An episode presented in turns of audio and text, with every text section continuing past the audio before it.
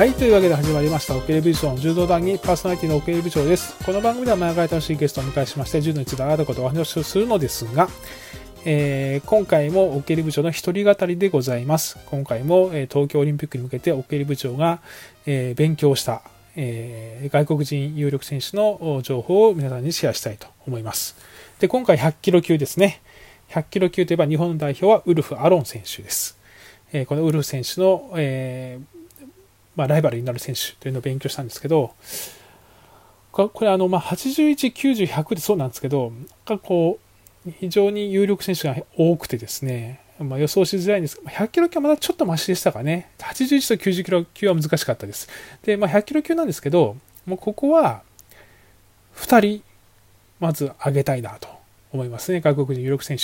1人は、ジョージアの、えー、バルラム・リパルティリアニ選手。もうこれ有名ですね。ワールドマスターズ優勝してます。ヨーロッパ選手権も2位です。世界柔道3位です。えー、右の払い巻き込みは強烈です。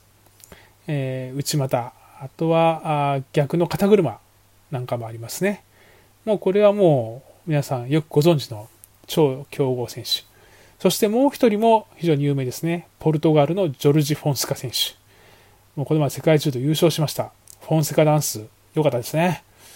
でもとにかく今年も担ぎ技と足技、うまい柔道をしますし、組み手もうまい。担ぎ技も、まあ、背負い投げ系もあれば、あ袖釣り系もあれば、組み手に合わせて自在に変えるというところで、非常にいい選手ですよね。あの、キャラクターもいいと。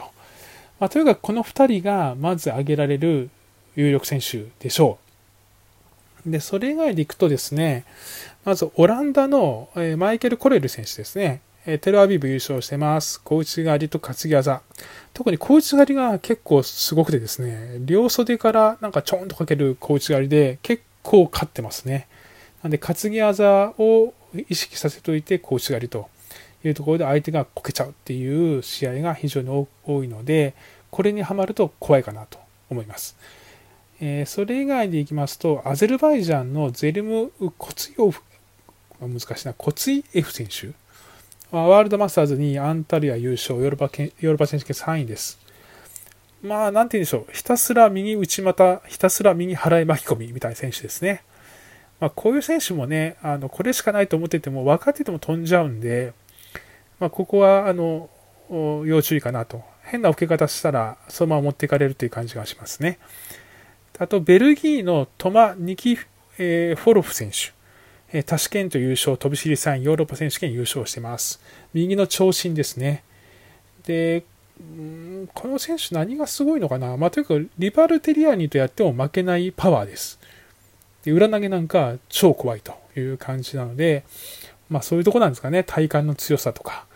なんか強烈なこの技っていうのはちょっと思いつかなかった選手ですね。あとはロシアのニアズ・イリアソフ選手。えー、右の組で足技がうまい。抱きつきのコストなんか組みが怖いですね。あの、ウルフ選手もやられてますね、一回ね。もうトーンと抱きつかれてコストで組み合いでボカンと投げられると。あとは、あんまり、まあ、かつての世界チャンピオンなんですかね。あんまりこう、えー、調子が最近上がってないみたいですけど、韓国のチョグハンチョグハン選手も上げときましょう。粘っこい担ぎ技ですね。えー、皆さんご存知。